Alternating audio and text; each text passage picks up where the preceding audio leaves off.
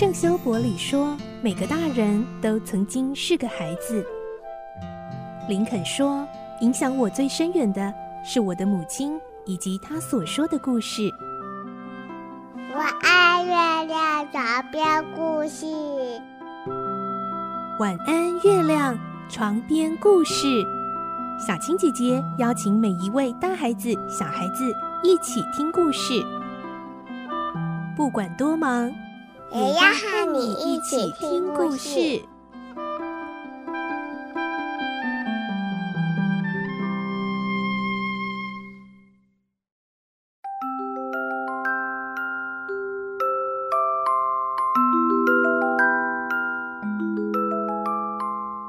晚安，欢迎你和我们一起听故事。我是小青姐姐，我们继续听《所罗门王的宝藏》这个故事。今天是第七集。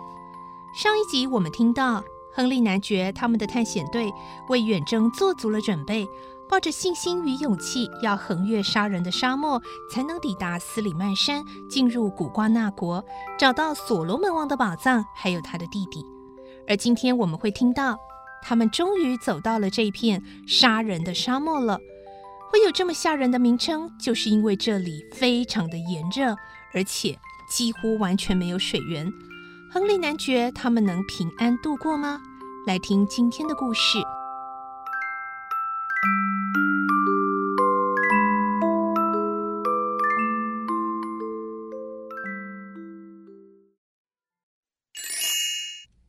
所罗门王的宝藏第十一集：炎热的沙漠。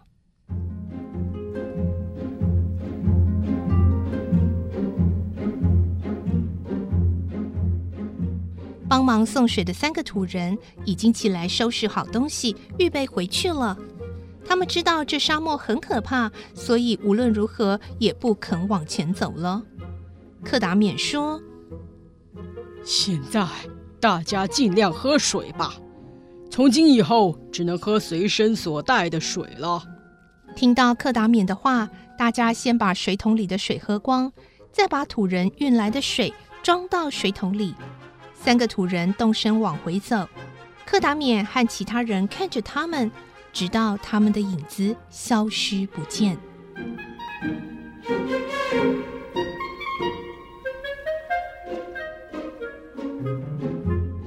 到了下午四点半，热气稍微退了，他们又再度出发，奔向那片杀人沙漠的中心。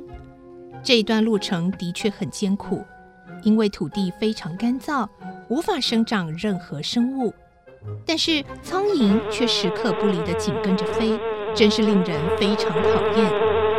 亨利男爵一边赶着苍蝇，一边说：“这些苍蝇真讨厌。”我在伦敦博物馆曾经看见一块五十万年以前的琥珀，里面也有一批苍蝇，所以我想在五十万年以后，如果人快要死了，这些苍蝇恐怕还是照样围绕着，想要吃死尸呢。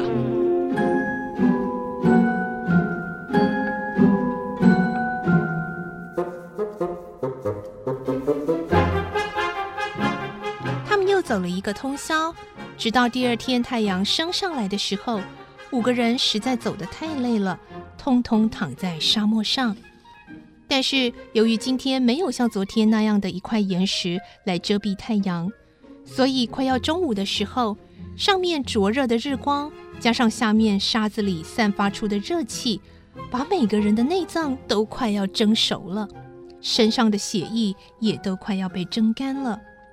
这时，他们的皮肤已经不出汗，喉咙也渴得快要裂开。那些盘绕不去的苍蝇，这时候更觉得讨厌。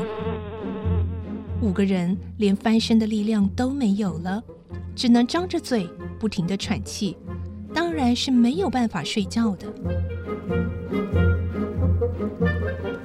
忍耐力最强的亨利男爵也受不了了，好热啊！古特上校闭着眼睛，懒洋洋地说了一句话：“哦，真热，真热！”大家好像放在火炉上面的牛排，骨头都快烤焦了，每个人都觉得头昏眼花。哎呦，呃，实在受不了啊！我想喝水啊。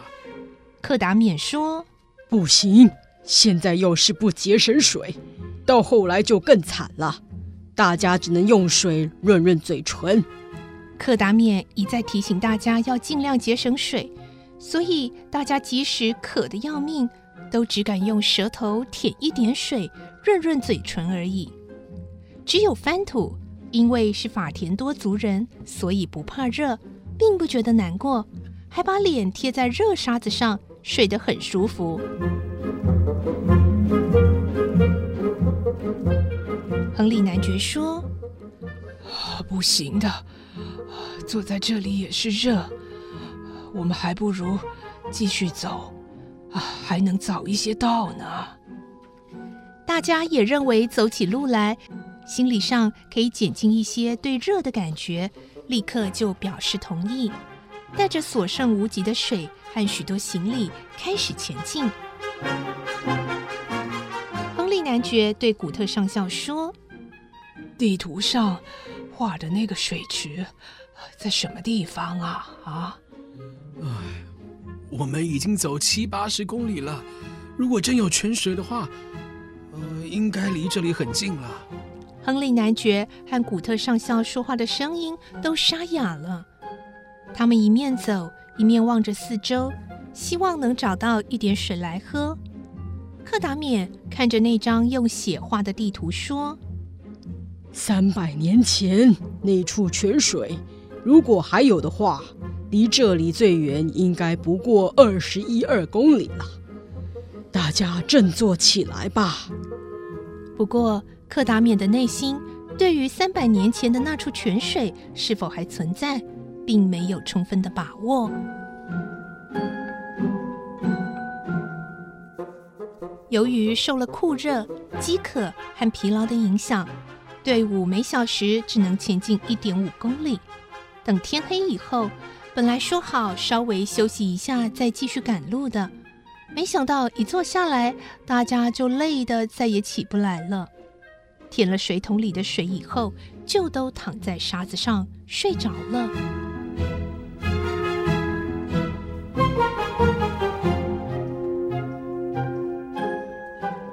到了晚间，月亮已经高高的挂在天空，天气也开始转凉了。大家睡足了觉，精神也恢复了，想趁凉快的时候多赶些路，又动身前进。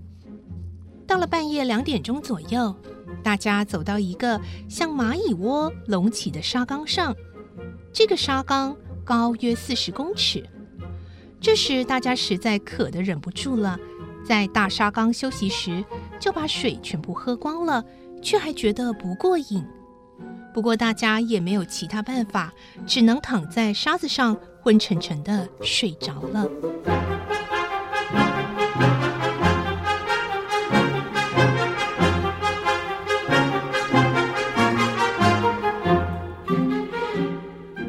第二天早晨，古特上校说：“今天如果找不到水，哎，我们啊只有死了。”亨利男爵说。假使地图正确的话，泉水一定在附近啊。但是大家面面相觑，没有人敢肯定那张三百年的地图是否正确。这时候，翻土突然站了起来，仰起头，用鼻子闻了闻，说：“啊，这附近有水的气味。嗯，是在这附近啊。”克达冕很高兴地说：“啊，真的吗？那太好了。水会有气味吗？文明社会的人会提出这种疑问。但是野蛮的土人有一种动物本能，他们可以嗅到文明人感觉不到的气味。听到了克达冕的说明，亨利男爵和古特上校都非常高兴。可是水究竟在哪里呢？”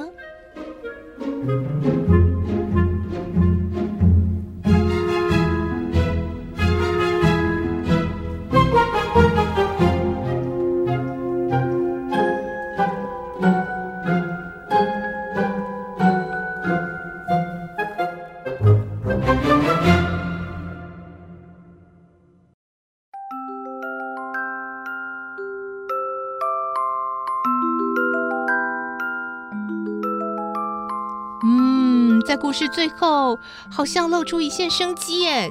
翻土这个土人真的很厉害哦，他用鼻子闻出了水的气味，可是明明就没有看到啊，难道是他的鼻子失灵了吗？明天我们再继续来听这个故事，看看他们是否能够找到传说中的救命的水池呢？